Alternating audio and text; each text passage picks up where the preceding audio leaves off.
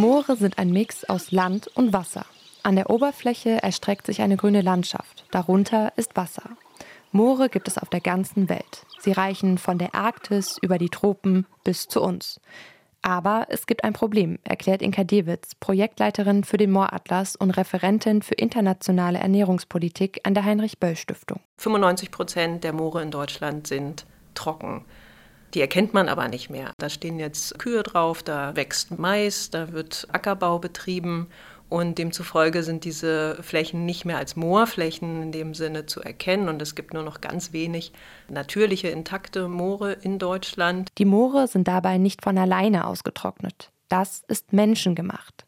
Zum Trockenlegen eines Moores werden zum Beispiel Kanäle gezogen, durch die das Wasser abfließen kann.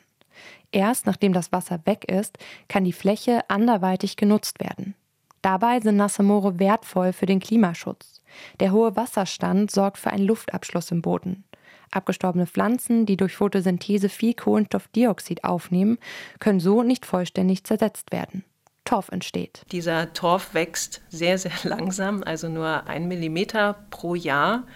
Aber in diesen Torfen werden halt gigantische, überproportional viele Mengen an Kohlenstoff gespeichert. Und so können eben intakte Moore mit einem hohen Wasserstand oder Wasserstand auf Bodenniveau viel CO2 aus der Atmosphäre rausholen und wenn sie trockengelegt werden, geben sie dieses CO2 eben auch wieder ab. Deshalb sind trockengelegte Moore eine Belastung fürs Klima. Das müssen sie aber nicht sein. Denn trockengelegte Moore können wieder vernässt werden und so erneut CO2 speichern. Deshalb müssen die Moore geschützt werden und erhalten bleiben, fordert Matthias Meissner, Leiter der Abteilung Biodiversität beim BUND. Die Moore sind wirklich ein Schlüssel dafür, dass wir unsere Klimaziele einhalten können. Und ich glaube, vielen ist auch nicht bewusst, dass Moore praktisch die Nieren in unseren Landschaften sind. Auf der einen Seite sind sie ein Schwamm, weil sie Wasser speichern können und gleichzeitig filtern sie auch aus Wasser Schadstoffen raus und führen dazu, dass wir gesunderes Grundwasser oder Oberflächenwasser haben. Moore bieten zudem einzigartige Lebensräume für Tiere und Pflanzen. Auch seltene Libellen und Moosarten finden hier ein Zuhause.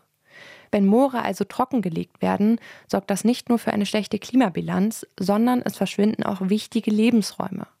Deshalb ist die zentrale Aussage des Mooratlas 2023, nasse Moore sind extrem wichtig und müssen geschützt werden für Artenvielfalt und Klimaschutz. RBB 24 Inforadio vom Rundfunk Berlin-Brandenburg.